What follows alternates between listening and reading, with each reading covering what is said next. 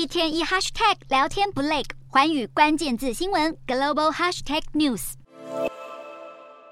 俄罗斯总统普丁、中国国家主席习近平、印度总理莫迪等领袖四日聚首视讯会议厅举行第二十三届上海合作组织高峰会。外界最关注的是，上个月因瓦格纳兵变威信大失的普丁如何展示自己依然是上合国家中的老大哥。轮到自己发言时，普丁不断强调，俄国完全有能力对抗内忧外患。他一度把画风转到乌俄战争，炮轰西方联合起来反俄，似乎想与中国和白俄罗斯的盟国抱腿取暖。但除了普丁之外，在会中以口水炮抨击西方的还大有人在。习近平致辞宣称，中国坚持透过对话化解国际分歧，还呼吁盟友们要警惕外部势力煽动新冷战。而在大谈国际现实后，习近平更不忘借机推销中国的一带一路倡议。俄中领袖在上合高举反美大旗，但还不用等到西方回应，就被自己人泼冷水。今年轮值主席国印度在会后发布的新德里宣言中，提倡相互尊重主权、国家领土完整、不干涉他国内政、不威胁使用武力等原则作为国际发展基础。但很明显，其中的尊重主权与不威胁使用武力，都是在暗批俄罗斯跟中国。观察人士分析，印度在握有主场优势的情况下，字里行间抨击某些上合国家，显现这个意在抗衡欧美、寻求主导国际秩序的组织存在越来越多分歧。